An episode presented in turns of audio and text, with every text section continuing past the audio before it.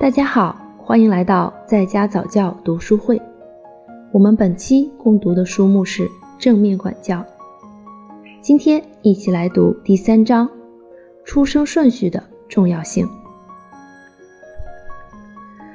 对出生顺序的了解，能增进你对孩子们基于自己在家里的出生顺序的看法，而可能形成的对自己的错误观念的理解。这是你走进孩子的内心世界的另一条途径，它能帮助你增进对他们真实内心的了解。孩子们基于对自己生活经历的理解，总是在对自己。他人以及周围的世界做着决定，并形成着信念，他们的行为就建立在这些决定之上，建立在他们对于自己为了生存和成长而需要怎么做的信念之上。非常普遍的情况是，孩子们会把自己和兄弟姐妹相比较，而且会认定。如果自己的某个兄弟姐妹在某个方面做得很好，自己的唯一生存选择只可能是下列四项之一：第一项，在一个完全不同的方面发展自己的能力；第二项，竞争，努力做得比家中其他孩子更好；第三项，反叛或者报复；第四项，因为相信自己赢不了而放弃。置身一个家庭，就好像在演一出戏，出生的不同顺序，就好像戏中的不同角色，各有其明显而独特的性格特征。但是，造成孩子各不相同的最主要原因，是每个孩子对自己所感觉到的环境做出的不同解释。大多数解释都是以孩子们如何把自己。和其他兄弟姐妹进行比较为基础的。了解出生顺序的目的，不是为了给孩子贴标签，并把孩子往模子里套，它只是为了帮助我们增加对自己以及对孩子的认识和理解，使我们和孩子的互动更加有效。我们来了解一下不同的出生顺序对孩子的影响有哪一些。首先是排行最大的孩子，在家中排行老大的孩子的相似性是最容易预测的，因为这是一个变数最少的位置。我们很容易想到形容老大的词汇，诸如负责任、领导、专横，哪怕他们内心里希望别人为了自己做得更好，完美主义者、挑剔。不仅对自己，以及对他人，循规蹈矩、有条理、好胜、独立、不愿承担风险、保守。因为老大是第一个出生的孩子，他们往往错误地认为必须成为第一或是最好的，才能显得自己重要。第二项来说一下排行最小的孩子，我们最早想到的。描述老小的特征就是娇惯，很多老小不但被父母娇惯，而且被哥哥姐姐娇惯，这使得他们很容易错误地认为，他们必须不断操纵别人为他们服务，才能显出自己的重要。他们常常富有创造性，并且爱玩，他们大部分的创造性、精力以及智力。都会用在通过魅力操纵来得到自己的价值感。通常老小会因为身处父母的偏爱与哥哥姐姐的怨恨中而感到困惑。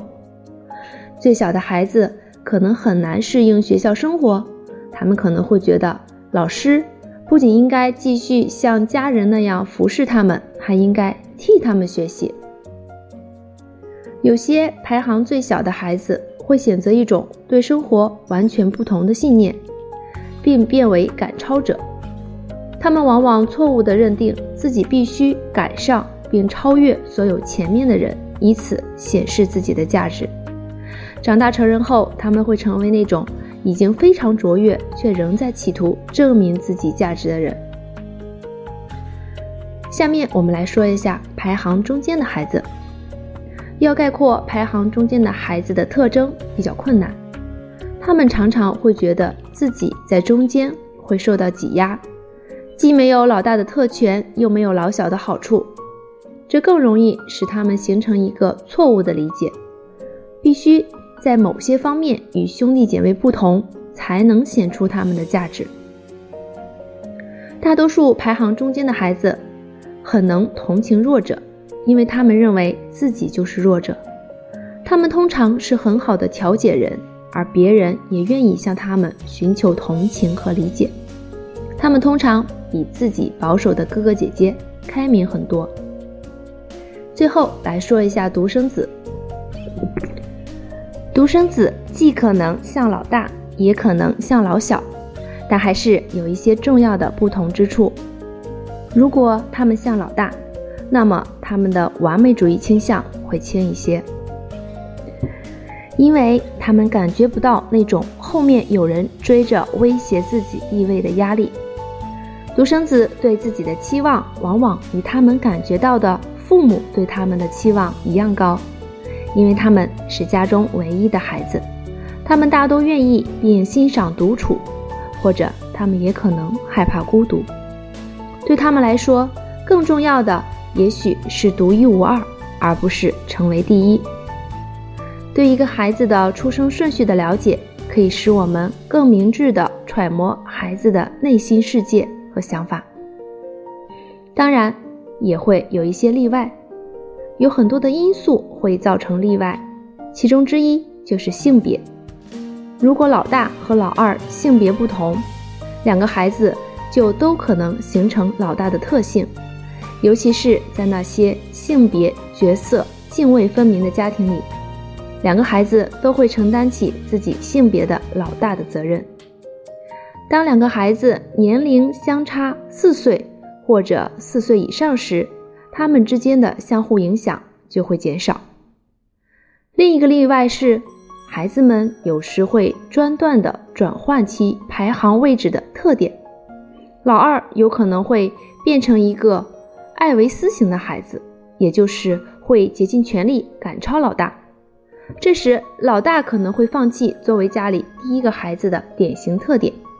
一个明确的迹象就是他放弃完美主义。导致出现例外的另一个因素是家庭氛围。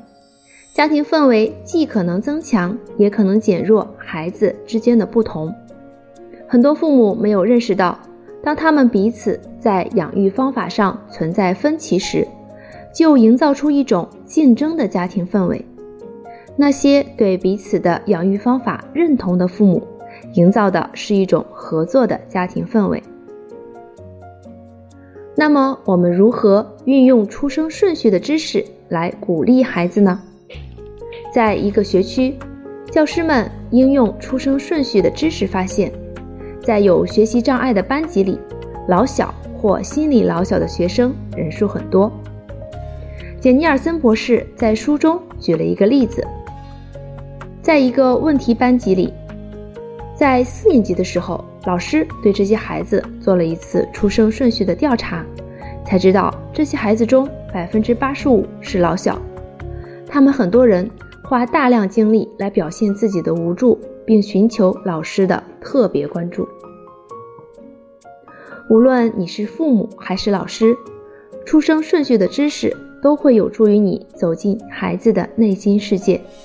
仅仅让另一个人知道你能明白、理解并尊重他的观点，就已经是你所能做的最具有鼓励作用的事情了。出生顺序的知识也能帮助父母之间。相互增进了解，老大和老小通常更容易相互吸引。老小喜欢被人照顾，而老大愿意照顾别人。这种组合的婚姻关系看起来非常般配。然而，正如阿德勒所说：“告诉我你的配偶什么地方让你不满意，我就能告诉你当初你为什么要和那个人结婚。”刚开始时吸引对方的那些特点。后来却往往会变得令人讨厌。只要有相互间的理解、尊重、合作，以及幽默感，任何人之间的结合都可能是成功的。而老师的执教风格也可能会因为出生顺序的不同而不同。身为老大的老师通常喜欢负责，那些排行中间的老师对自己学生的心理健康往往抱有与对他们的学业成绩同样的兴趣。那些排行老小的老师常常会很有创意，他们最不在乎孩子们的喧闹和混乱。所以，出生顺序的知识。可以帮助父母和老师增进他们对自己和对孩子的了解。今天的内容就是这些，谢谢大家的聆听，我们下次见。